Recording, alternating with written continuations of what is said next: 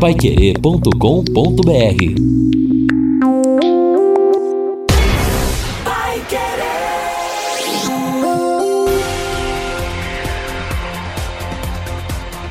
No ar.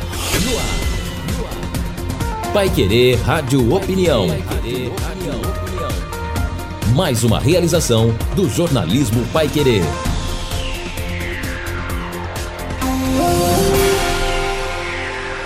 E na edição especial deste sábado, o Pai Querer Rádio Opinião recebe o ex-procurador da República e ex-coordenador da Lava Jato, Deltan Dallagnol, para um bate-papo sobre o combate à corrupção no Brasil. JB Faria. E hoje nós temos a honra de receber e vamos conversar com o doutor Deltan Dallagnol, ex-procurador da República, jurista, é, hoje pré-candidato à Câmara dos Deputados, mas é com ele que nós temos a honra de conversar. Bom dia, prazer em tê-lo aqui, doutor Deltan. Bom dia, JB. O prazer é meu de estar aqui na Pai Querer conversando com essa população de Londrina, de região, do Paraná, sobre assuntos tão importantes para o nosso país, como o combate à corrupção, lava-jato, política, os corruptos voltando agora para a política, querendo se candidatar e alcançar posições de poder e continuar tudo como sempre foi. Então, é muito bom a gente ter a oportunidade de levar informações para a sociedade, debater isso, ainda mais com você, JB, alguém que sempre se posiciona de modo muito claro, muito coerente, muito consistente. Doutor Doutor, o senhor é, é paranaense? Eu sou paranaense de Pato Branco, JB. Pato Branco! Grande Pato Branco.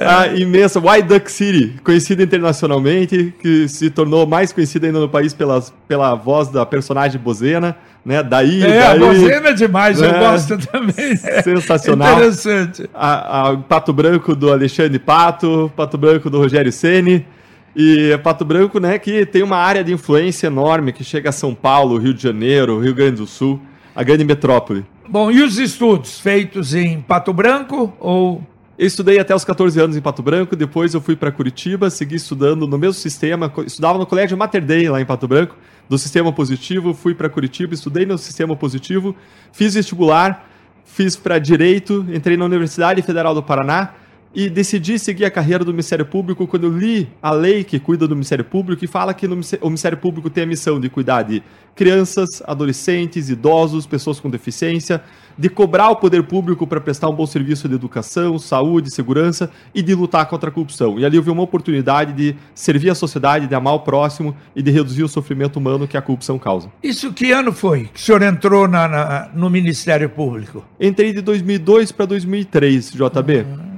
bastante tempo já, né? É, eu bastante, fiquei 18 mas... anos no Ministério Público. Eu, em Curitiba isso, né? Evidente, ou não? Logo que eu entrei, eu fui a Campinas, trabalhei um ano em Campinas, ah. porque quando você entra num concurso público, você tem que escolher uma opção de lugar que está vaga. E a opção é, que eu escolhi naquele momento foi para Campinas. Lá eu trabalhei em vários casos de tráfico de drogas. Para você ter ideia, JB, lá em Campinas, nunca o Ministério Público tinha feito um pedido de interceptação telefônica até eu chegar quando eu cheguei com dois outros colegas, a gente fez vários naqueles anos, a justiça até falou, aumentou muito o trabalho com vocês chegando aqui, porque a gente sempre teve a visão de trabalhar não por um salário, mas trabalhar por um serviço, por um propósito maior que é impactar a vida das pessoas, é fazer o bem. E aí eu voltei para Curitiba, é, onde eu morava anteriormente, e ali eu passei a atuar logo no ano depois, num caso envolvendo corrupção, grande corrupção aqui no Paraná corruptos da Assembleia Legislativa do Estado Poxa do Paraná. vida! O, Lembra desse o esquema? O famoso caso do dos, é. dos, dos, fantasmas, Exato. era gafanhotos. É. Depois veio o caso dos diários secretos. E aliás, os gafanhotos também foi outro processo que foi,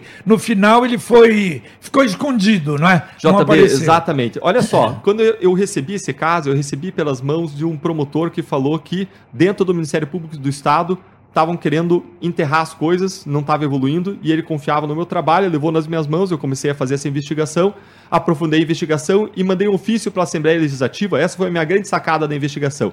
E eu pedi para a Assembleia me informar todas as pessoas que recebiam salário na mesma conta, quando tinha mais de duas pessoas com sobrenome diferente que recebiam salário na mesma conta.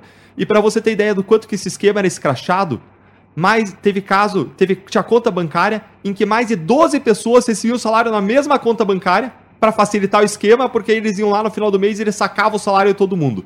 E eram pessoas que nem sabiam que o seu nome estava lá, que nem sabiam que eram funcionários da Assembleia, pessoas simples em geral, da região metropolitana, pessoas com baixo nível de educação, baixo salário, nem sabiam que o seu nome estava lá, e os deputados usavam os nomes delas para desviar o dinheiro público. Descobrimos mais de 70 gafanhotos de diferentes deputados e porque esse esquema, esse esquema não foi punido de modo adequado pela justiça, depois ele se repetiu o caso dos diários secretos. Claro. E pra, assim que a gente bateu nas pessoas que tinham foro privilegiado, e aí de novo foro privilegiado protegendo os corruptos, assim que tinha, descobrimos pessoas com foro privilegiado, esse caso começou a ir para para tribunal, depois para STJ, depois para STF, aí ele foi cindido, um caso para cada deputado. Só que cada vez que o cara mudava de cargo, o caso mudava de lugar no país. E aí até o próximo investigador, até o próximo juiz tomar conhecimento do caso eram meses e meses. E aliás, de várias cidades, né? Até de Londrina, né? Exato. Tinha deputados aí que ficaram aliviados com não ter ido para frente né, os gafanhotos. O Diário Secretos, foi, o senhor participou também dos Diários Secretos? Os diários secretos, eu tive uma atuação curta nos diários secretos, mas é, foi curta. Nos gafanhotos, eu, eu fui responsável por todo o começo da investigação. E é um caso que, 10 anos depois, eu encontrei um colega que estava com alguns casos na Procuradoria-Geral da República e perguntei: olha, o que, que deu depois de- dessa sobe e desce por causa do foro privilegiado? Que esse foro privilegiado é escudo para o corrupto. Exatamente. É uma proteção para o corrupto. E aí ele falou: olha, Deltan, tudo está dando em prescrição, ou seja, os casos estão demorando tanto tempo que ninguém vai sair punido. E um ano depois, JB, eu passei a atuar num outro grande caso, que foi o caso do caso Banestado. A gente acusou mais de 680 pessoas por crimes graves. E quem foi punido no final? Foram basicamente 10 pessoas, os colaboradores da justiça, e o resto dos casos ainda está tramitando na justiça, buscando nulidade, buscando prescrição. Um ano depois ainda, eu fui trabalhar, e veja que eu cresci em Pato Branco, como eu falei para você. Eu cresci numa região agrícola, dentro de uma cultura de um estado, de cultura de trabalho, e eu cresci ouvindo minha mãe dizer, recitar Gálatas 6,7, dizendo que aquilo que a gente planta, a gente colhe. E eu achava que se eu trabalhasse duro, se eu fizesse o melhor dos meus casos, eu ia obter resultado.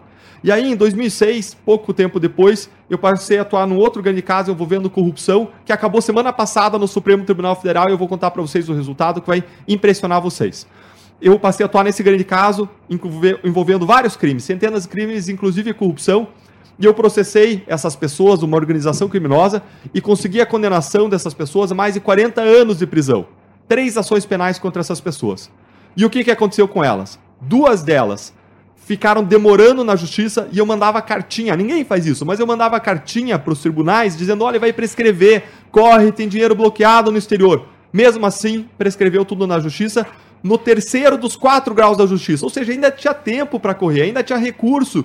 Eh, Os céus ainda podiam apelar muito e prescreveu muito antes disso. Ou seja, o nosso sistema é feito para não funcionar. E o terceiro dos três casos, dois prescreveram, o terceiro foi anulado numa decisão em 2019 pelo Superior Tribunal de Justiça. E quando foi anulado, eu fiquei muito indignado, indignado com a injustiça causada, porque o Superior Tribunal de Justiça anulou esse caso dizendo que as interceptações telefônicas não podiam passar de 30 dias. E nenhum tribunal jamais disse isso. Mas disse no meu caso, e o ministro que relatou esse caso foi advogar com a banca que impetrou a habeas corpus menos de seis meses depois. E foi um absurdo, eu fiquei indignado, e eu fiz uma coisa que eu também nunca vi ninguém fazer, eu fiz um manifesto para a imprensa contra a injustiça desse caso. A gente re- recorreu, é muito difícil recorrer nesse tipo de situação, mas a gente conseguiu levar o caso para o Supremo e a gente ganhou semana passada. Contra quem? Contra o Gilmar Mendes, que queria manter a anulação, o Toffoli, o Lewandowski e o Cássio Nunes Marques, que queriam anular esse caso. O resto nos apoiou, a gente ganhou esse caso, apoiou a nossa tese, a nossa visão, a gente ganhou, só que foi uma vitória que é chamada vitória de pio. É aquela que você ganha, mas não leva. Por Não quê? leva. Porque demorou tanto tempo, JB, que tudo prescreveu também. E, qual, e, e as pessoas? As pessoas vão ficar livres, vão recuperar o dinheiro, o dinheiro liberado. Os, os auditores da Receita Federal corruptos, acusados por Teve algum nome dessa, dessa operação, desse caso ou não? Teve, o caso Sundown, Operação Ah, Pôr o do Sundown, Sol. certo. Exatamente. E auditores federais acusados e condenados por corrupção vão voltar para ativa. Talvez para extorquir aí o empresário que está nos assistindo, porque o nosso sistema de justiça é caro, é um dos mais caros do mundo e não entrega. Nós tivemos aqui em Londrina o caso dos auditores. Quantos auditores federais? Também não deu, não deu em nada. JB, a Operação Publicano, né? Operação Isso, Publicano, é. derrubada, salvo engano, pelo ministro Gilmar Mendes, no Supremo É, Tribunal Federal. Exato. Exato, um absurdo. Operação séria, promotores sérios aqui, Cláudio Esteves, outros promotores de Amigos, justiça é. dedicados, corretos, pessoas que, experientes, que conhecem, mas não adianta, não importa a experiência, não importa a competência. Eles conseguem achar pelo em ovo, qualquer vírgula para derrubar os casos. É isso que a gente tem vivido, é isso que agora começou a acontecer, inclusive, na Lava Jato, JP. Exatamente. E falando em Lava Jato, o senhor, desde o início da Lava Jato, entrou quando ela já estava encaminhada? Essa minha entrada na Lava Jato ela foi curiosa. É, olha o que aconteceu. Eu sempre quis lutar contra a corrupção e os meus primeiros casos que eu contei para você foram fracassos. Fracassos não porque Deltan trabalhou mal, fracassos porque todos os casos meus e dos meus colegas ao redor do Brasil terminam em fracasso. Porque a história do Brasil é a história do fracasso na luta contra a corrupção. É a história da impunidade. Em 1650, Padre Antônio Vieira reclamava disso e isso vem nos acompanhando ao longo de toda a história. Decidindo não desistir, mas mudar de estratégia, eu fui estudar um ano em Harvard. Estudei um ano nos Estados Unidos, num sistema de justiça que funciona melhor do que o nosso. Vi gente sendo presa lá, governador sendo preso. Estudei numa universidade que expandiu meus horizontes e voltei para o Brasil pensando a gente tem que mudar o sistema, a gente tem que mudar o sistema de dentro para fora, a gente tem que mudar as leis que permitem a corrupção e a impunidade.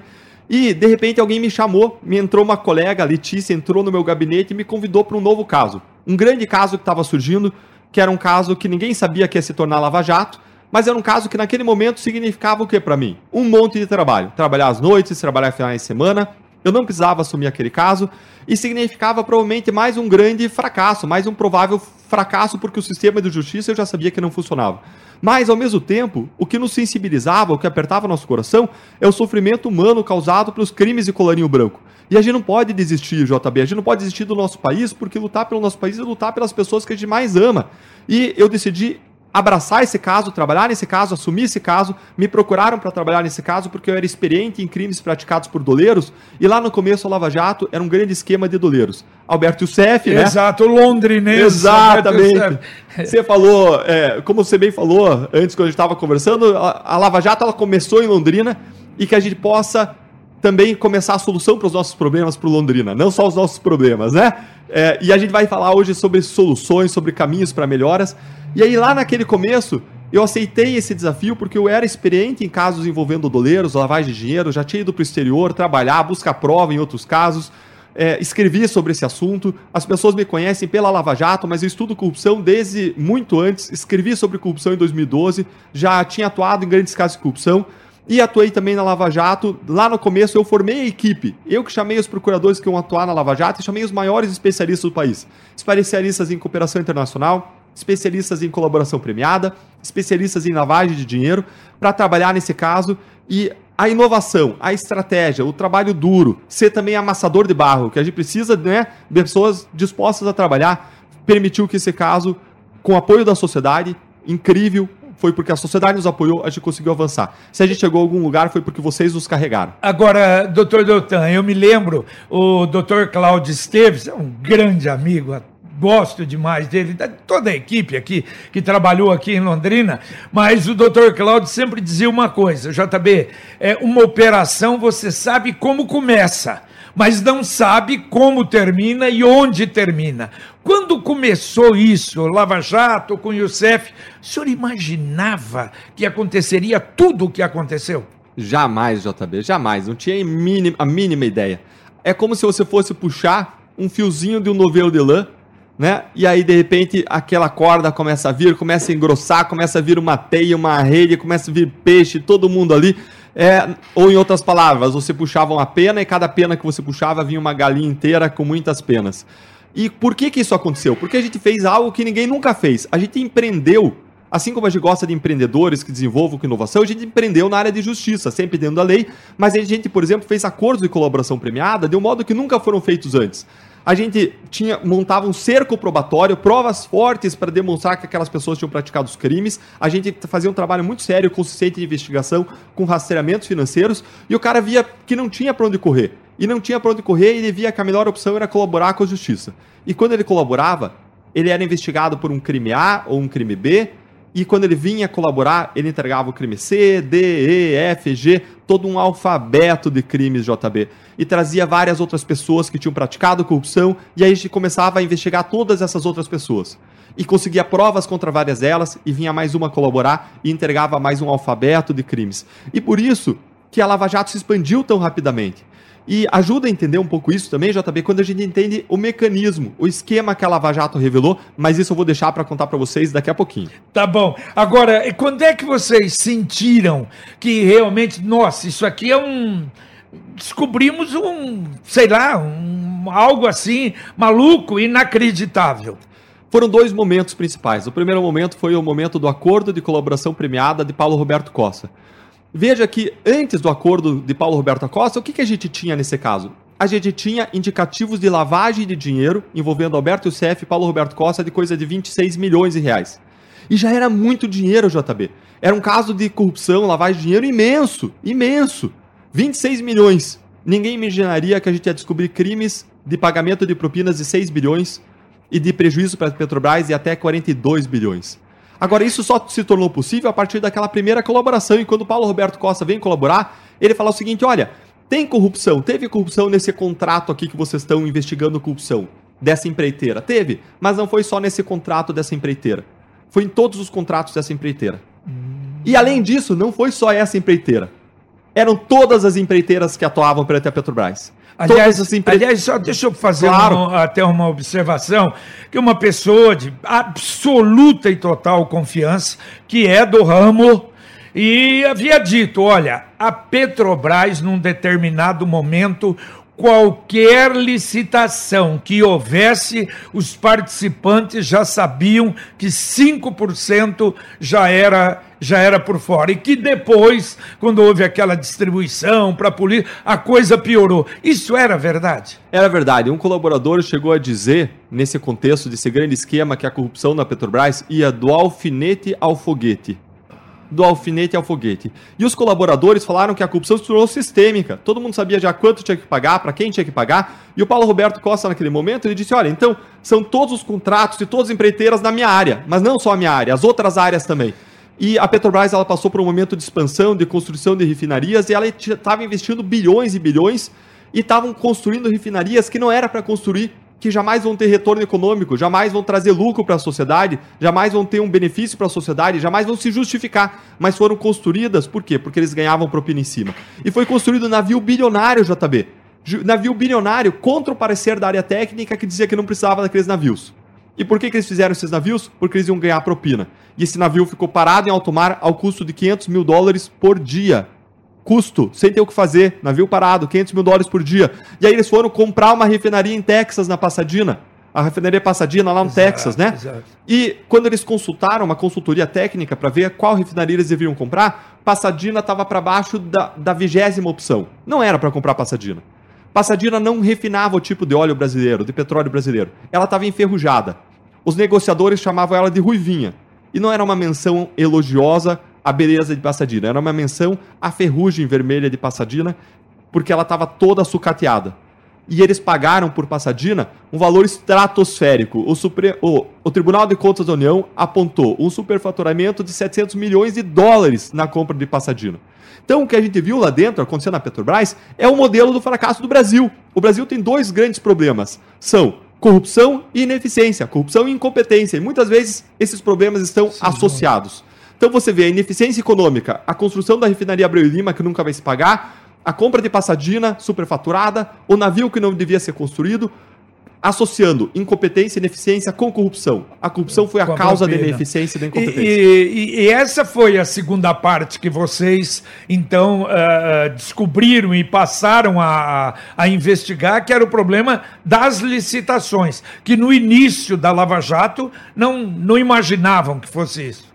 Não imaginava. E mais, eu chamei no começo do Lava Jato os advogados da Petrobras lá para conversar. Falei, olha, a gente tem fortes indicativos de corrupção dentro da Petrobras. Vão lá, investiguem e tragam para nós o que está acontecendo.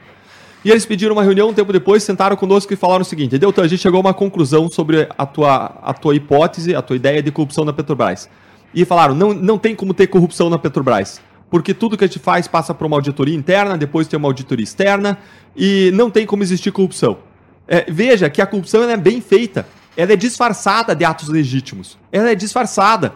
Então você precisava de uma investigação para você ir nas contas do exterior usadas para pagar e receber propina e tá lá, batom na cueca, dinheiro entrando na conta do Paulo Roberto Costa pago pela empreiteira, não tem como negar. Tem gente aí querendo negar o esquema da Petrobras, né? Pessoas querendo inventar narrativas como se fosse uma ficção, uma conspiração americana. Balela! Olha a conta no exterior do Eduardo Cunha, olha a conta no exterior do Renato Duque, diretor da Petrobras, olha a conta no exterior do Paulo Roberto Costa. Dinheiro, chovendo dinheiro das empreiteiras, pagamentos e propinas, não tinha justificativa nenhuma. Milhões, mais de 23 milhões de dólares na conta de Paulo Roberto Costa no exterior. É, Sérgio Cabral, 100 milhões de dólares no exterior.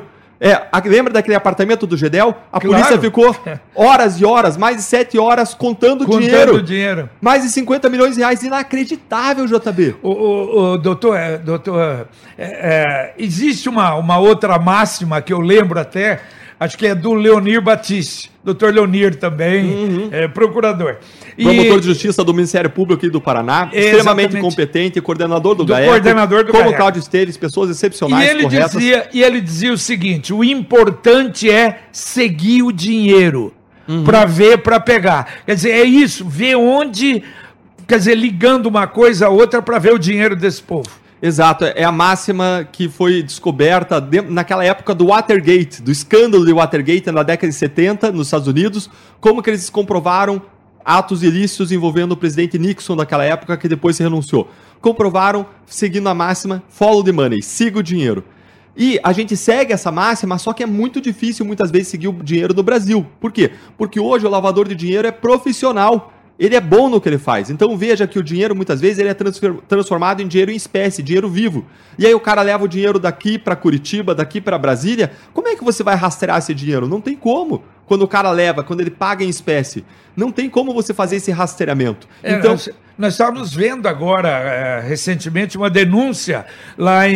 em- no, no sul do Brasil, aí, em praias famosas, Camboriú, que o cidadão comprava um apartamento de 7, 8 milhões de reais em dinheiro, lançava que comprou por um milhão e que vendeu por 10 milhões, conseguiu já aquecer, lavar 9 milhões de reais. Exato, exatamente. Eles movimentam muito dinheiro em espécie. Aí você tem que fazer esse tipo de investigação para além do rastreamento financeiro. Você tem que ver o aumento patrimonial daquela pessoa. E você tem que mostrar que aquele apartamento, na verdade, ele não valia no, quando ele comprou um milhão. Ele valia 6, 7, 8, 10 milhões. E aí ele vendeu e houve essa operação de lavagem de dinheiro.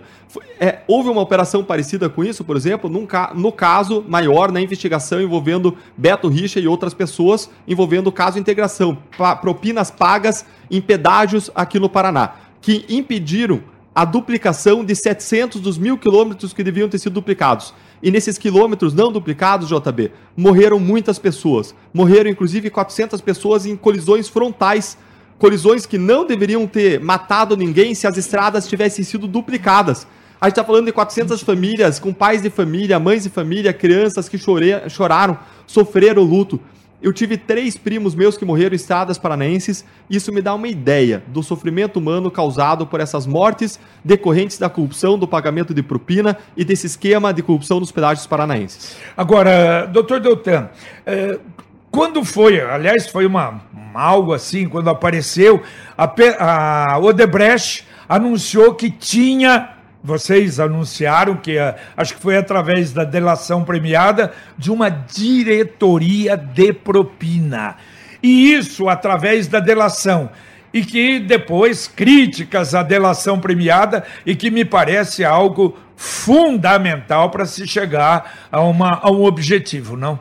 Com certeza, absolutamente fundamental. Porque quando, por exemplo, a Odebrecht vem colaborar com a justiça, a gente sabia que ela tinha praticado corrupção em relação a 10, 15 pessoas, talvez. Mas quando ela vem colaborar, ela revela uma corrupção monstruosa. Ela tinha, como se disse, um setor interno, que era chamado de setor de operações estruturadas, que era o setor para pagar propina. Por que, que ela tinha esse setor interno? É importante você entender. Por que, que ela tinha esse setor interno? Porque no mercado brasileiro, nesse mercado de construção pesada, quando você tem um sistema de propina, quando você tem um sistema corrupto, vale mais a pena o empresário ter um setor de pagamento de propina do que um setor de inovação tecnológica e operacional. Vale mais a pena ele ser eficiente em pagar propina do que ele ter eficiência econômica, reduzir custos, porque quando ele paga propina, ele larga na frente, ele ganha o contrato, ele consegue o contrato superfaturado. E aí essa empreiteira decidiu colaborar com a justiça e implicou 415 políticos de 26 diferentes partidos implicou quase um terço dos ministros, quase um terço dos senadores e quase metade dos governadores. Gente, você tem ideia do que eu tô falando? Vou repetir. para esse, esse número para esse número entrar aí na tua cabeça para você entender do que eu estou falando. Uma empreiteira, ela não estava no centro do esquema. O centro do esquema era político partidário e a gente vai falar disso ainda. Mas uma empreiteira implicou 415 políticos de 26 diferentes partidos, quase um terço dos ministros, quase um terço dos senadores e quase metade dos governadores. Que coisa. E voltando à delação premiada, aí houve, não é? é? Há muitas críticas a respeito, que são forçados, que há uma, uma forma de conseguir isso, não é? Uma, uma, uma, uma delação que não é a realidade. Como é que o senhor vê essa crítica? Essa crítica é balela, é argumento, é crítica, é ataque de quem não quer o combate à corrupção, de quem tá, tá sendo acuado pelo combate à corrupção, de quem quer que as coisas fiquem como sempre foram, de quem não gosta de que corrupto vá para a cadeia. É, é isso que a gente vê acontecer. Claro que uma pessoa bem intencionada, outra, pode até comprar a narrativa, achar que, mas será, ficar em dúvida. Mas o grosso dessa narrativa vem do mundo político, vem do Gilmar Mendes, vem do Renan Calheiros. O grosso dessa narrativa vem de pessoas que estão ali visivelmente é, interessadas, que estão advogando, ou protegendo, ou defendendo, é, é, atacando o combate à corrupção. Pessoas que fazem parte de uma grande reação do sistema político. É, qual é essa crítica? Vamos examinar, e quando vem narrativa, eu gosto de devolver com números, com dados e com provas, JB. Faz sentido ou não a crítica então de que a colaboração premiada era obtida mediante torturas psicológicas, mediante prisões que forçavam as pessoas a confessar. Não faz sentido nenhum. Por quê? Porque mais, em primeiro lugar, mais de 70% das nossas colaborações vieram de réus soltos, que jamais foram presos. Ou seja, a prisão não era usada para extrair confissão. Por que, que essas pessoas colaboraram? Porque existia um cerco probatório e porque a gente tinha prisão em segunda instância. A gente tinha uma perspectiva de efetividade da justiça. Em segundo lugar, Nunca, nunca o Ministério Público foi propor um acordo de colaboração. Não era assim, você prendia a pessoa, ia lá e fazia uma proposta tentadora. Não. É justamente para evitar essa crítica, a gente fazia o que tinha que fazer, prendia porque tinha que prender, e se o réu tinha interesse, ele vinha procurar a justiça. Além disso, além disso, é, todos os casos, as prisões foram decretadas apenas quando tinha os requisitos legais apenas quando você tinha manifestamente os requisitos legais, quando estava presente. O que, que é o requisito da prisão preventiva, que é essa prisão no momento da operação, no momento da deflagração da operação? É quando você tem um crime atrás do outro de corrupção por mais de 10 anos, envolvendo bilhões desviados e crimes sequenciais e com compromissos de pagamentos de propina pendente. A ideia aqui é: ou você prende a pessoa, ou você deixa a sociedade desprotegida. A ideia é a mesma de você deixar uma pessoa que estuprou cinco mulheres, ou está sendo investigada por estuprar cinco mulheres, ou que roubou dez pessoas, você deixar ela solta, você não deixa essa pessoa solta. Por quê? Porque é um risco para a sociedade. O corrupto solto, o corrupto que pode continuar desviando, é um risco para a sociedade. É o que eu falei das estradas paranaenses, a corrupção mata. Mata não só aqui, mata lá no acidente de Petrópolis quando teve todo aquele problema, porque 4 bilhões foram desviados da Secretaria de Obras que deveria estar cuidando de Petrópolis e evitando aquela catástrofe das chuvas. Mata, quando lá no Rio de Janeiro eles desviaram na área de saúde bilhões e bilhões por meio de propinas confessadamente desviadas e ao mesmo tempo o Hospital Pedro Ernesto, que cuida do tratamento de câncer, estava fechando ala depois de ala do hospital por não ter dinheiro para fazer o hospital funcionar e pagar os salários. E o diretor do hospital falou que aqueles setores fechados, aquelas alas fechadas, significavam que muitos pacientes não iam ter o tratamento dentro da janela de oportunidade. E no câncer, quando você não trata dentro da janela de oportunidade, ele continuou dizendo: a pessoa vai ter uma morte, e não vai ser uma morte rápida, vai ser uma morte lenta, sofrida e dolorosa. E corrupção mata, quando em São Paulo é, você teve um cartel que desviou mais de um bilhão de reais do sistema de educação, e aí as crianças estavam comendo biscoito no almoço da escola, tomando leite aguado, não tinha nutrição básica para estudar. E aí você acaba com as oportunidades dessa população e você não tem desenvolvimento econômico. E aí lembra que aqui no Paraná, com a falta, com a corrupção dos pedágios, você não tinha investimento em infraestrutura. E quais são as duas principais causas do desenvolvimento? A gente está no ano em que está todo mundo preocupado com a pauta econômica e prosperidade, que é muito importante para o Brasil. E quais são os dois principais investimentos para a gente desenvolver um país? Educação e infraestrutura. Educação e infraestrutura e você vê a corrupção desviando dinheiro justamente dali, corrupção, claro que é associada à incompetência, a gente não tem como ficar inerte, JB, não tem como ser algo passivo, algo que seja só racional, isso não tem como deixar de envolver você, toca o nosso coração, afeta a nossa vida, as oportunidades nossas, as pessoas ao redor e dos nossos filhos, e o nosso presente e o nosso futuro. O, o senhor falou aí de valores, valores desviados, e o total de valores recuperados no período todo da Lava Jato? JB, a regra antes da Lava Jato era não se recuperar nenhum centavo. Essa era a regra. As operações em geral não recuperavam nenhum centavo. Para vocês terem ideia, algumas operações tiveram sucesso e tudo que tudo que foi repatriado do exterior para o Brasil em casos anteriores à Lava Jato foi menos de 45 milhões de reais. A Lava Jato sozinha repatriou mais de 700 milhões de reais. Ou seja, multiplicou aí por mais do que 10 vezes tudo de todos os outros casos somados antes. E lembre que a gente teve caso Maluf, teve vários outros casos, teve o TRT de São Paulo, tudo com dinheiro jorrando indo para o exterior. E a Lava Jato ainda recuperou mais. Não foi só o dinheiro que veio do exterior para o Brasil. Uma série de acordos nossos aqui, acordos como o acordo que o Leonir Batiste faz, como o acordo que o Cláudio Esteves, promotor aqui da região de Londrina, faz. Esses acordos permitiram o que a gente fez na Lava Jato, permitindo a recuperação de 15 bilhões de reais. É algo jamais visto a Lava Jato inovou dentro da lei e alcançou o que nunca se conseguiu. Alcançou a recuperação de dinheiro desviado, alcançou colocar corruptos atrás das grades e alcançou revelar o monstro da corrupção brasileira. A gente olhou o monstro da corrupção nos olhos e a gente nunca vai esquecer. E a gente não pode esquecer para a gente lutar contra ele e a gente tem uma chance de lutar contra ele a cada quatro anos. JB, tem gente que espera a cada quatro anos Copa do Mundo e acho super legal, adoro ver a Copa do Mundo. Tem gente que espera para ver quem que vai ser é, a pessoa que vai colocar a medalha de ouro no peito nas Olimpíadas. Super legal as, Olimpí as Olimpíadas. Agora, o verdadeiro jogo, a verdadeira competição, a verdadeira, é, a verdadeira, a verdadeira batalha que a gente tem que esperar quatro anos são as eleições. Porque as eleições que nos permitem vencer os nossos maiores adversários, a incompetência e a corrupção. Agora, doutor Deltão, o senhor falou aí sobre não é essa, é, essa situação, a situação de, de futuro e em várias entrevistas que a gente teve, mesmo em contatos, você falou doutor Cláudio, doutor uh, Leonir, Bruno Galati, e o que a gente vê é uma decepção em razão do posicionamento da justiça no Brasil. E eu fico imaginando vocês da Lava Jato decepção é monstruosa. É monstruosa, JB. Se você falar com os promotores e juízes que atuam na área de combate à corrupção, você vai ver todo mundo frustrado. Todo mundo frustrado. E pesquisas mostram que quando você trabalha e o teu trabalho é destruído, você trabalha de novo, o teu trabalho é destruído, o que que acontece? As pessoas se acomodam, elas não querem mais trabalhar porque você trabalhar e não trabalhar não faz diferença. Faz diferença você ficar virando a noite, trabalhando, virando a noite. Naquele caso que foi julgado pelo Supremo e que tudo prescreveu o meu, eu virei à noite para oferecer acusações que, que adiantou? Foi tudo rala abaixo. Então você tem um desestímulo para que as pessoas boas, competentes, honestas, dedicadas trabalhem mesmo contra a corrupção. E você frustra todos nós. Agora eu vou falar para você. Diante das frustrações na vida, você tem duas escolhas. Duas escolhas. E várias das frustrações na vida, você não vai impedir de virem sobre a tua vida. Agora você tem duas escolhas e só você pode escolher. Você não escolhe sempre se vem frustração, mas você escolhe o que você faz com a frustração.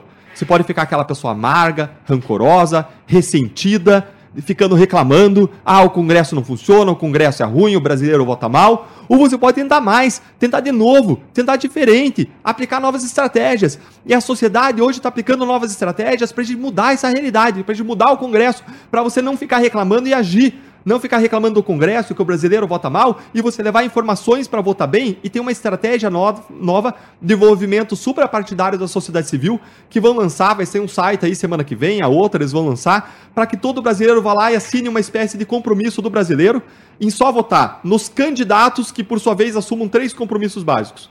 Primeiro compromisso é o compromisso de redução ou extinção daquele fundo eleitoral bilionário de 5 bilhões, que tira dinheiro da educação, saúde e segurança e que, além disso, tirou a poder de eleição do Marcelo Debrecht e colocou nas mãos dos caciques partidários, vários deles corruptos. Então, redução ou extinção do fundão eleitoral. Em segundo lugar, o compromisso do candidato com o combate à corrupção, com o fim do foro privilegiado, com a prisão em segunda instância e o cara tem que assinar uma declaração ainda de que ele não é condenado por corrupção.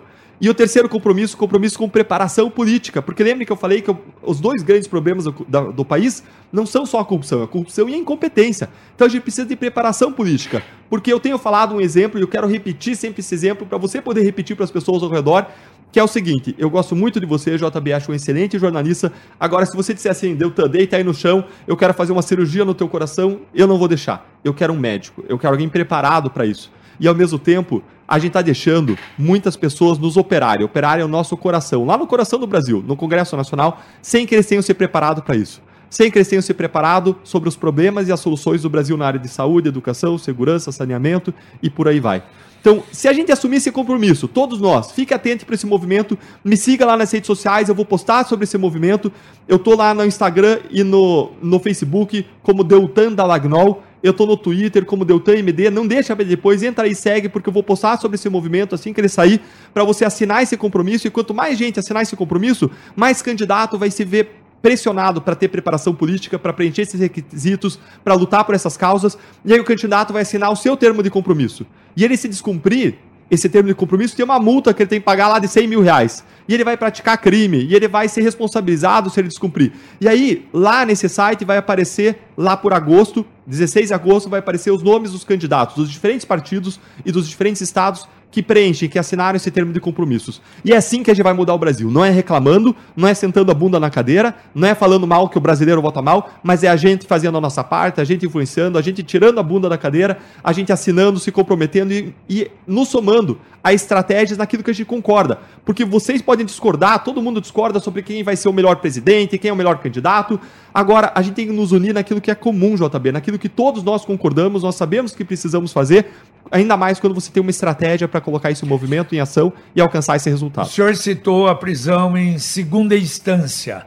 Ela estaria sepultada ou o senhor acha que não? Que é possível ainda nós voltarmos aí, que seria realmente muito importante. A prisão em segunda instância sempre existiu no Brasil desde a Constituição de 88. E aí, em 2009, o Supremo Tribunal Federal proibiu a prisão em segunda instância num caso de homicídio. Ele emitiu essa decisão de um caso de homicídio praticado em 1991. E adivinha o que aconteceu com esse caso de homicídio, JB? Impunidade, prescreveu. Porque o Supremo proibiu a prisão em segunda instância e naquele mesmo caso que o Supremo proibiu, o caso prescreveu.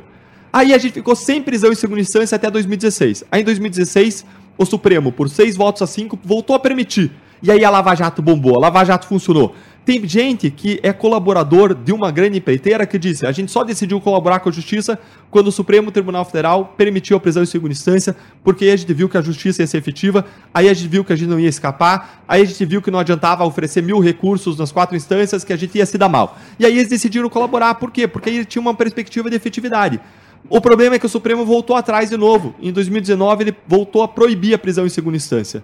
E lendo a mesma Constituição, como você vê, estabilidade nenhuma, mudando a regra, desmuda a regra, parece que o Supremo está andando aos ventos políticos. Quando a Lava Jato começou a atingir uma série de partidos, quando implicar uma série de políticos poderosos, a partir de 2019 o Supremo volta atrás, impede a prisão em segunda instância e impede que a gente alcance justiça na Lava Jato. Agora, tem como a gente mudar essa realidade? Tem. As pessoas tem reclamado muito do Supremo, com razão, porque o Supremo está decidindo muito mal, ele está derrubando condenações, ele está mudando a regra do jogo e aplicando para o passado. E tem como mudar isso do Supremo? Tem. Se a gente colocar no Congresso Nacional, tem três jeitos de mudar isso. Em primeiro lugar, elegendo presidentes que coloquem bons ministros do Supremo. Vai demorar para mudar, mas essa mudança vai acontecer. Mas tem dois modos de mudar isso via Congresso. O primeiro modo é colocando parlamentares que vão mudar as regras que o Supremo aplica. Então, se o Supremo proibiu a segunda instância, a prisão em segunda instância, o Congresso Nacional pode aprovar uma proposta de emenda à Constituição que muda a Constituição e que permite a prisão em segunda instância. E existe, essa proposta está lá. É a proposta de emenda à Constituição 199 de 2019, só que está engavetada. O Arthur Lira não vai colocar em votação. Por quê? Porque não interessa para quem está lá. Porque para eles, eles se protegem com foro privilegiado, eles não querem risco de responsabilização. Então, esse é o segundo modo, é colocando congressistas que mudem as regras do jogo. E qual é o terceiro modo de impactar as decisões do Supremo? De novo, elegendo um bom Congresso Nacional, colocando lá senadores que fiscalizem bem o Supremo. Porque os senadores podem fazer processo de impeachment contra o Supremo, os senadores podem investigar o Supremo Tribunal Federal, como ia fazer a CPI da Lava Toga, que infelizmente foi por água abaixo, foi enterrada. Perfeito. Doutor Deltan, essa, essa colocação eu fiz até para o doutor Moro. É, mais ou menos uma comparação. Nós tivemos o Pelé, e aí a gente diz: outro Pelé não vai aparecer. Tivemos o Ayrton Senna, a outro Ayrton Senna nós não vamos ver. Tivemos o Guga, a outro jogador como o Guga não vamos ver. O senhor acha que é possível nós ver? Eu não vou ver, tenho certeza absoluta pela minha idade, mas dos meus filhos, netos, verem uma nova Lava Jato no Brasil? JB, todo mundo achava que era impossível a Lava Jato surgir. Era impossível. Eu uma vez fui sentar no avião, fui viajar, sentou uma Mas senhorinha não é do meu lado. ela veio de surpresa, ninguém esperava. Ela veio de surpresa, ninguém esperava. Agora ela foi à frente porque os brasileiros se envolveram, porque os brasileiros foram pra rua, porque vocês os carregaram. Se a gente chegou a algum lugar, foi com muito trabalho, sim, foi com muita inovação, sim, foi com as melhores mentes, as melhores corações trabalhando nesse caso de modo independente. Agora foi porque vocês os apoiaram. E aí você pergunta, a gente vai ter uma nova Lava Jato? Gente, a Lava Jato era considerada impossível. Ela aconteceu porque você, porque nós acreditamos. Se nós tivéssemos duvidado lá no começo, nunca tinha Lava Jato. Se quando a Letícia bateu na minha porta convidando para trabalhar na Lava Jato não tivesse entrado, não tinha gente experiente trabalhando nesse caso, não tinha colaboração premiada, não tinha cooperação internacional, não tinha Lava Jato como vocês conheceram. Então, a Lava Jato existiu porque muita gente acreditou, porque você acreditou, porque nós acreditamos.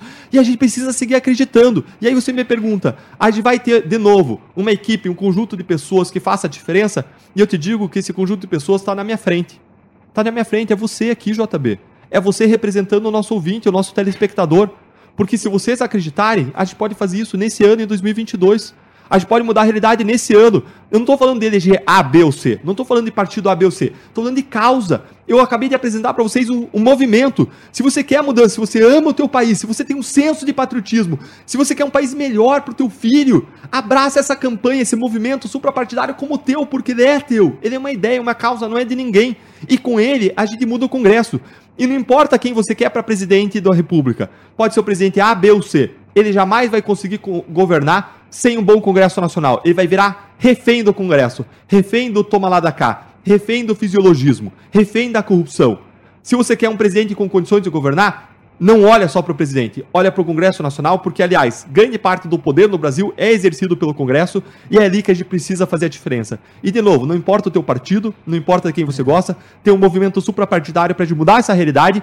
E eu não estou indo falar só no Paraná desse movimento. Eu fui para São Paulo semana passada, fui para Pucarana. Alguém pode dizer, ah, o Deltan está fazendo isso porque ele quer ganhar voto. Nada, eu estou fazendo isso porque eu acredito nisso, porque é minha causa, porque é minha vida, porque é o meu país. Por isso eu fui para São Paulo, onde não tem nada a ver comigo para falar desse movimento suprapartidário. Não falei de A, não falei de B, não falei de C, não falei de partido, não falei de candidato à presidência, falei desse movimento porque eu acredito na mudança, assim como eu acreditava que a Lava Jato era possível, assim como aconteceu, assim como você acreditou, a gente precisa de novo acreditar juntos naquilo que a gente concorda, naquilo que é comum. Agora, doutor Deltan, aliás, foi uma surpresa muito grande quando veio a notícia que o senhor deixaria o Ministério Público, e ele realmente deixou o Ministério Público. Como o senhor falou, quando entrou, era o seu sonho, era a sua vida, não é? é assim. A sua realização. Por que essa decisão? Tudo bem, o senhor está agora entrando num caminho político, mas esta decisão de deixar uma posição extraordinária, tranquila, de futuro garantido no Ministério Público. JB, você identificou bem a questão. Todo mundo que me encontra diz, fala assim, Deltan, que decisão corajosa você tomou. E eu tenho certeza que metade das pessoas estão pensando, que maluco. Que maluco. Por quê? Porque não faz sentido. Se você for pensar no teu umbigo, não faz sentido a decisão que eu tomei. Eu tinha um cargo que é um cargo dos mais cobiçados do país. Com um salário bom que sustenta a família, que dá uma boa condição financeira. Eu tinha estabilidade. Eu tinha aposentadoria. Eu tinha uma série de proteções institucionais eu não tinha qualquer processo disciplinar contra mim, não tinha riscos, estava tudo bem, a gente tem uma proteção para exercer bem o nosso trabalho. Ainda que eles estejam pressionando contra e queiram desmontar essas proteções, a gente tinha uma proteção. Por isso que a gente conseguiu fazer o que a gente conseguiu. Então era muito mais confortável para mim continuar no Ministério Público. Eu chamei a minha esposa uma semana antes e ela acompanhou toda a trajetória e eu falei, amor, a gente tem uma bifurcação, a gente tem uma reflexão a tomar aqui, uma decisão de vida. A gente pode continuar cuidando da nossa família, pensando na nossa vida, a gente pode continuar aqui, só que aqui eu não vou poder mais produzir resultados contra a corrupção, eu não vou mais conseguir realizar o meu sonho de transformação, de luta contra a corrupção, porque o Congresso Nacional derrubou nossos instrumentos, porque o Supremo Tribunal Federal acabou com a prisão em segunda instância, derrubou nossos instrumentos, está derrubando tudo, e eu não consigo nem mais criticar porque na última semana antes de sair, eu dei uma entrevista, JB, como essa, em que eu não ofendo ninguém. Eu não ofendo ninguém não por eu que eu era procurador, eu não ofendo ninguém porque eu tenho uma cosmovisão cristã. Eu eu critico de modo duro a injustiça como tem que ser criticada, mas sem ofensa. E eu dei uma entrevista dura e ela olhou para mim e falou: Meu amor, você vai ser processado de novo. para você ver o estado em que a gente tá. Por que, que você não vê ninguém da Lava Jato criticando o Supremo hoje? Porque a cada crítica vai ter um processo disciplinar contra o colega. Eles estão amordaçando o Ministério Público, eles estão amordaçando os colegas, que tem uma contribuição fundamental para o debate para mostrar tudo o que está acontecendo. Mas eles não querem que a sociedade saiba. E aí eu falei para ela: Olha, a gente tem a opção de continuar aqui numa vida confortável, quieto ou seguir lutando pelo nosso sonho, seguir acreditando. E dentro da minha cosmovisão cristã, eu acredito que a gente tem uma rápida passagem sobre a terra em que a gente tem uma missão a cumprir, que é amar Deus sobre todas as coisas, amar o próximo como a mim mesmo. E eu acredito que Deus nos deu talentos como oportunidade de transformação e Ele quer que a gente use e faça o melhor desses talentos que Ele nos deu. E esse talento é uma oportunidade que eu tenho de oferecer uma contribuição por tudo que eu aprendi.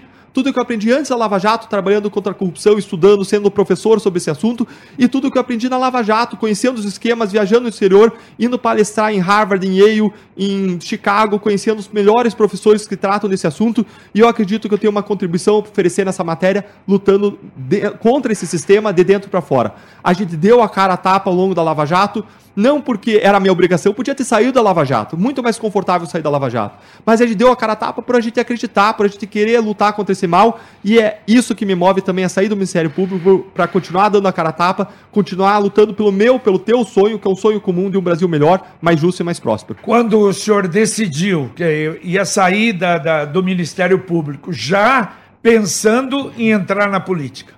Sim, eu saí do Ministério Público, ainda precisava finalizar a reflexão, existiam diferentes alternativas, mas eu já tinha plena percepção de que eu ia conseguir fazer mais contra a corrupção fora do Ministério Público, como ativista, como professor, como eventualmente entrando na área política, do que dentro. Porque dentro eu não tinha mais instrumentos para trabalhar. Eles acabaram com a colaboração premiada. A gente estava falando aqui agora há pouco, né, JB? Que era um instrumento essencial para alcançar a justiça, para investigar esse tipo de crime. E eles acabaram com a colaboração premiada numa votação no Congresso em 2019. Eles acabaram também com a possibilidade de prender gente na Lava Jato, mudando a lei em 2019. Eles acabaram no último ano, agora, em 2021, com a lei de improbidade administrativa. Eles também acabaram com a prisão em segunda instância. O STF mudou a regra, agora a corrupção política tem que ser investigada e processada na justiça eleitoral. Mas espera aí, a justiça eleitoral não tem estrutura para isso. É por isso mesmo que eles jogaram para a justiça eleitoral, na minha visão, porque não tem estrutura, não vai acontecer a gente não tem mais futuro do combate à corrupção política na justiça eleitoral. Exato. E mais, eles aplicaram essa nova regra para o passado para anular o que já teve de condenação. É um absurdo. Então, ou a gente sai para mudar isso, onde a mudança precisa acontecer, ou as mudanças não vão acontecer, ou a gente vai voltar ao, ao ponto pré-Lava Jato em que a corrupção jamais foi punida de verdade no Brasil. O, senhor não tem receio de se arrepender? Eu, eu vou até explicar por quê essa, essa colocação. Até eu fiz isso também, essa colocação para o doutor Moro, quando ele foi convidado pela presidência da República, aceitou deixar, não é? O a magistratura foi para uh, ser ministro e depois deu no que deu. Mas em razão, há muitos anos atrás, eu tinha um grande amigo aqui que eu admirava muito, foi um dos maiores prefeitos que Londrina teve, doutor Wilson Moreira, e ele era, era muito amigo. E o doutor Wilson Moreira deixou a prefeitura, um nome muito grande, se candidatou, resolveu se candidatar à Câmara dos Deputados. Foi eleito, mas ficou uma legislatura só que ele no final falou: o que, que eu vou, o que, que eu estou fazendo aqui? Eu não consigo resolver nada. Por quê? Em razão da situação da Câmara Federal. JB, é exatamente essa realidade que você descreveu. Pessoas boas não querem entrar na política porque a política é um sistema de corrupção, é um gerenciamento de corrupção. A política hoje é uma atividade, claro que tem gente honesta lá, mas é uma minoria. Tem gente honesta e competente, mas é uma minoria. E é essa realidade que a gente precisa mudar. Enquanto pessoas não se dispuserem a dar um passo, um passo ainda que envolva algum sacrifício para mudar essa realidade, isso, essa mudança não vai acontecer. E se pergunta se eu tenho medo. Eu tenho sim medo. Todos os dias eu tenho medo e eu vou ter medo. Eu tenho receios, eu sou humano. Eu tenho uma filha que tem uma questão de desenvolvimento. Se eu ficasse no Ministério Público e acontecesse qualquer coisa comigo, ela ia ter uma pensão, ela ia ter uma proteção, ela ia ter é, direitos assegurados então eu tenho receios, eu tenho medo. Agora, quando você dá um passo de fé e você ter coragem, não é você não ter medo. Você dar um passo de fé não é você ter medo, é sim você você enfrentar os medos que você tem. É você dar um passo de fé segurando na mão de Deus, na mão daquilo que você acredita para você mudar uma realidade. É você dar um passo de fé é você avançar, mesmo com seus receios e medos, porque você discerniu que esse é o melhor caminho, esse é aquele que você pode deixar um legado, fazer diferença, servir as pessoas, amar o próximo da melhor maneira. E isso envolve sim você, é, é, você, você, você ter coragem, não é de novo, ter coragem não é você não ter medo, é você enfrentar os medos que você tem, não como quem se atira num precipício, mas sim como quem busca, com estratégia, com confiança, mobilizando a sociedade, construir uma ponte por cima daquele precipício, uma ponte de mudança. E é essa ponte que a gente precisa construir. Agora, o senhor tem realmente um nome no estado todo, fora do estado, tanto é que o senhor falou, foi a São Paulo, em outro, onde o senhor for, em razão do trabalho na Lava Jato. No estado do Paraná, o senhor acredita que possa ser um dos mais votados e levar alguns com o senhor? JB, eu não conto com os ovos antes da galinha colocar. Sabe que quando eu estudava para o vestibular, as pessoas falavam, Deltan, você vai passar. E eu sempre me preparo muito e me dedico muito para o que eu vou fazer. E eu aposto que naquele ano de 1995, eu fui a pessoa que menos dormiu em Curitiba e talvez no Paraná naquele ano. Eu virava a noite estudando. É, minha mãe um dia foi sem eu saber, JB, contar essa história que eu nunca contei. Uma vez sem eu saber, minha mãe foi ao colégio, ao positivo, e falou com a diretoria para pedir para os professores falarem que era para dormir falarem na sala de aula que o aluno precisava dormir, precisava dormir pelo menos 4, assim, 6 horas, porque ela chegava duas horas da manhã eu estava estudando, chegava três horas da manhã eu estava estudando, e eu dormia duas, três, quatro horas. Eu lembro que eu acordava e eu ia pro colégio, às vezes cantando, porque eu tinha medo de dormir no caminho, dormir andando. Então, é, eu dormi muito pouco porque eu acredito no estudo, eu acredito no trabalho. Isso tem um valor para mim. Eu tenho uma visão do paranaense, agricultura, plantar, trabalhar, vim de Bato Branco, como eu, como eu disse. Então, é, a minha mãe ia lá para pedir, você já viu uma mãe e pedir pro filho estudar menos? Essa era a minha realidade. E aí todo mundo falava, Deltan, você vai passar, você vai passar. E eu falava, não conto com isso. Eu fiz a prova, fiz a prova da PUC, fiz a prova da Federal, as pessoas perguntavam, como é que você foi? Fiz, fui bem, mas você nunca sabe, não sei se eu vou passar. E no final eu passei em terceiro lugar geral na Federal, passei em primeiro lugar geral na PUC, porque eu acredito no valor do trabalho e você trabalhar até o último momento, você fazer tudo que está ao teu alcance. Eu gosto muito de uma frase, JB, que diz o seguinte: ore como se tudo dependesse de Deus. E haja como se tudo dependesse de você. De você. Porque você tem que orar como se tudo dependesse de Deus, porque esse é um reconhecimento da nossa autoinsuficiência. Eu não controlo tudo. Muita coisa escapa do meu controle. Agora, eu tenho que trabalhar como se tudo dependesse de mim, porque eu acredito em Deus e eu acredito que Deus nos deu o livre-arbítrio e ele se autolimitou. E ele, se, se você quer passar no vestibular, se você quer trabalhar, se você quer alcançar o resultado, ele quer que você trabalhe. Como um pai que tem um filho, não vai ficar dizendo a cada 10 segundos o que, que o filho tem que fazer. Ele quer que o filho haja dentro dos princípios e valores que você ensinou para o filho e busque fazer o melhor, busque fazer o seu melhor. E é essa a minha visão, de fazer o meu melhor para Deus, fazer o meu melhor para as pessoas, e é nessa direção que eu tenho trabalhado e vou trabalhar de modo consistente, sem contar com o resultado, mas acreditando na causa, no propósito, que tem um valor acima de qualquer resultado que a gente possa alcançar. Esse movimento, se você gostou da ideia de a gente mudar o Congresso Nacional, de abraçar esse movimento, a gente já tem pessoas, mentes, corações ganham, e, e eu digo para você que esse é um movimento em que você tem sucesso, garantia de sucesso. Por quê? Porque você não precisa ter o Congresso inteiro mudado. Se 100 mil pessoas se 10 mil pessoas assinarem esse compromisso como cidadãos e votar em só quem preenche os três requisitos, a gente vai conseguir um, dois, dez, vinte parlamentares, e quanto mais gente assinar, mais resultado a gente consegue. Então não é um tudo ou nada, é um resultado de sucesso progressivo, ou seja, você vai ter sucesso se você abraçar esse movimento, mas de novo, ele tem que ser teu e não de Deltan e não dos movimentos suprapartidários que são estão organizando essa causa. A ideia é, se você gosta dessa ideia, se você gosta dessa causa, abrace como tua. Eu vou apoiar porque eu acredito nela como cidadão, porque eu acredito que Deltan sozinho não vai fazer a diferença, a gente precisa de mais gente indo. Agora, em outro ponto que você mencionou, é, ainda que a gente vá, como aquele seu amigo foi, e não consiga mudar as coisas porque a gente está em minoria, a gente precisa de vozes no Congresso Nacional como críticas sociais e injustiça. Lá no Congresso Nacional, o deputado e o senador ele tem uma proteção para a voz dele ele não pode ser processado criminalmente ou civilmente pelo, que, pelo discurso dele. Essa é uma proteção para você ir lá e você falar o que você pensa do Supremo Tribunal Federal. Você ir lá e você falar o que você pensa dos líderes corruptos. Você ir lá e você criticar sem você ter medo de ser responsabilizado, como hoje existe um medo no exercício da liberdade de expressão na sociedade, o que é um grande absurdo. Perfeito. É, bom, o senhor falou a, a, respeito disso e principalmente na, na Lava Jato. Eu me lembro no, na palestra que o senhor fez lá na, na ERP, até se emocionou porque era um período já terrível, né, de ameaças. A sua segurança durante a Lava Jato teve que ser reforçada? Em vários momentos a gente andou com sim com segurança, JB, porque do outro lado, a, a, gente tinha um sonho, a gente tinha um propósito, um alvo de construir um país mais justo e próspero. Agora, quem estava do outro lado se opondo? A gente tinha do outro lado pessoas que acumulavam quatro tipos de poder. Primeiro, um poder político de máquina pública na mão, poder de Estado. Vários eram governadores, senadores, ministros, tinham poder de polícia nas mãos. Além disso, essas pessoas tinham poder político partidário. Os partidos investigados a Lava Jato tinham mais de 10 milhões de filiados. Imagine esse exército nas redes sociais, inventando, multiplicando narrativas, falando que a Lava Jato é uma conspiração. Esse pessoal faz volume. Em terceiro lugar, você. Ah, e o poder partidário ainda, esses partidos, eles pagam várias empresas de mídia, tem robôs nas redes sociais.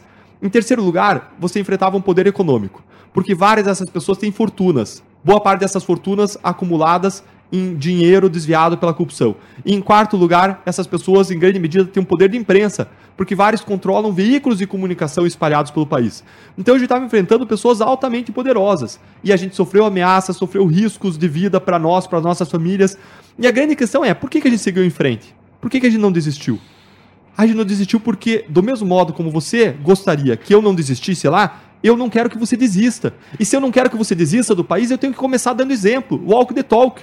Eu tenho que começar caminhando a jornada que eu quero que você caminhe. É, eu quero um Brasil melhor. Para isso, você vai ter que trabalhar e eu também tenho que fazer a minha parte. Eu acredito em trabalhar por propósito, eu acredito que o propósito, você tem um propósito na tua vida de amar, de servir, de impactar a sociedade, de deixar um legado, de melhorar a vida das pessoas, isso dá significado e dá sentido para a existência humana. E não sou só eu que acho isso. Várias pesquisas mostram que se você trabalhar com amor pelo que você faz, buscando impactar a vida das pessoas ao redor, e não pelo dinheiro que você recebe no final do mês, mas pelo impacto, você vai ter uma vida melhor. Você vai chegar mais longe. Várias pesquisas mostram isso, poderia até mencionar algumas, JB, mas a gente ia acabar se estendendo. Agora, o grande segredo da vida, na minha opinião, é você trabalhar pelo sentido, pelo significado. Eu quero trabalhar com esse sentido, significado, sempre trabalhei com isso no meu coração, a partir da minha cosmovisão cristã, e eu vou seguir trabalhando com isso. Pode ser que a gente ganhe e pode ser que a gente perca. Pode ser que você ganhe e você perca nessa luta, nesse movimento. Mas quando a gente está trabalhando por algo maior, por um bem maior, por um propósito maior, por amor, por serviço, tudo faz sentido. E esse sacrifício vale a pena. Eu não faria tudo o que eu fiz por Deltan. Eu não faria, não trabalharia na Lava Jato correndo risco de vida, andando com segurança para cá e para lá, tirando a minha liberdade. Aquele segurança ele representava a sombra da morte sobre a minha vida. E eu jamais trabalharia com uma sombra da morte sobre a minha vida pensando em mim mesmo, se eu fosse pensar em Deltan. Agora, por amor às pessoas, por amor à minha família, por amor à nossa pátria, por amor às pessoas, aos brasileiros, com os quais a gente tem o nosso destino entrelaçado, aí sim vale a pena, aí tudo faz sentido. Tá certo. O senhor leciona também, professor? Sou professor, sim, há mais de 10 anos, JB, e quando eu saí do Ministério Público, a minha primeira profissão foi a profissão de professor. E eu lancei um curso, que é um curso a qual você pode ter acesso Hoje a gente tem a facilidade da gente poder propiciar o ensino no ambiente de sala de aula sem a intermediação de uma faculdade pela tecnologia. Tem plataformas que permitem isso. Então eu lancei um curso que é um curso para entender a corrupção, que se chama Entenda a Corrupção. É um curso para cidadãos que querem mudança e você encontra esse curso lá na minha página, deltandalagnol.com.br. Se você entrar lá, você vai encontrar o nosso curso. É um curso que você pode fazer. Eu sempre levo e vou levar conteúdos gratuitos, informações sobre combate à corrupção, sobre o movimento, sobre eleições nas minhas mídias sociais. Me segue lá. Agora, esse curso é para quem quer se aprofundar no ambiente de sala de aula a partir da minha profissão de professor como eu sempre lecionei há mais de 10 anos, como eu fui para os Estados Unidos, tive contato com Matthew Stephenson em Harvard, com a Susan Rose Ackerman em Yale, com o professor Luiz Zingales em Chicago, com o professor Paul Lagunes em Colômbia, dei palestras em várias dessas faculdades e como eu pude conhecer esse fenômeno de, de, dentro, aprofundando a partir de estudos e a partir da experiência da Lava Jato, acredito que eu tenho uma contribuição a oferecer. Então, quem quiser conhecer esse curso, conhecer melhor o fenômeno da corrupção, é um curso super interessante, você encontra lá na nossa página, fica aqui também essa, essa possibilidade de você conhecer melhor esse fenômeno para você se engajar também nessa luta. De todo modo, nos siga lá nas, nas redes sociais para que a gente possa unir esforços e trabalhar em conjunto contra os males brasileiros da corrupção e da incompetência. Doutor Deltan, estamos em cima da hora, a gente teria ainda muita coisa, não é? Para falar e evidentemente que a gente fica muito satisfeito. Agradeço muito essa sua oportunidade que nos deu de estarmos aqui durante uma hora conversando e como a gente sempre fala, né? E tem admiração pelo trabalho de vocês. Aliás, o, o senhor tem, tem a idade do menos que a idade do meu caçula. Então, por isso que a gente brinca, eu brinco com os outros uh, do Ministério Público também, essa meninada, essa garotada, e que tem uma fibra realmente muito grande. De maneira que a gente torce para que esse trabalho, isso é fundamental, a gente sabe da dificuldade, a corrupção é terrível nesse país, não temos uma justiça para combater como deveríamos, mas eu acho que são essas vozes que realmente são importantes. De maneira que fica aí esse incentivo e tomara realmente que a gente tenha amanhã ou depois, quem sabe, uma surpresa de um retorno de um movimento como esse. Legal, JB. É um prazer enorme, enorme estar aqui na Pai Querer, nessa rádio com você, que busca, que é alguém que trabalha com responsabilidade social, com engajamento social, no sentido de levar informações para exercício de cidadania, levar informações construtivas para a sociedade, para mudar essa realidade. É um orgulho, uma honra para mim estar aqui pisando na Pai Querer e eu estou sempre à disposição para voltar aqui. Vai ser uma enorme honra sempre estar conversando com você. E fico à disposição de vocês. Eu quero carregar sempre comigo na minha vida o lema de eu amo a terra onde eu piso. Eu amo a terra do Paraná, eu amo o Brasil. E se a gente quer um país melhor, a gente precisa construir juntos. É só coletivamente que a gente vai ter a solução para os grandes males brasileiros. E aqui vocês dão exemplo. Aqui vocês dão exemplo, vocês têm um fórum de entidades da sociedade civil que Exatamente. buscam construir mudanças Exato. de baixo para cima. Esse é o exemplo que a gente quer construir. A gente quer construir o exemplo de Londrina, de Maringá, que formaram entidades da sociedade civil que se uniram para trazer as soluções para os problemas da cidade e construir de baixo para cima. Porque se a gente continuar esperando as soluções de cima para baixo, eu acho que a gente vai esperar muito tempo como a gente esperou, e não décadas, esperamos séculos. Mas se, a gente, se nós nos unirmos e imitarmos o bom exemplo aqui do Londrina, a gente vai conseguir fazer toda a diferença na vida do nosso país. Muito obrigado. Você acompanhou a reapresentação do Pai Querer Rádio Opinião com a presença do ex-procurador da República e ex-coordenador da Lava Jato, Deltan Dallagnol. Continue na Pai Querer. Paiquerê.com.br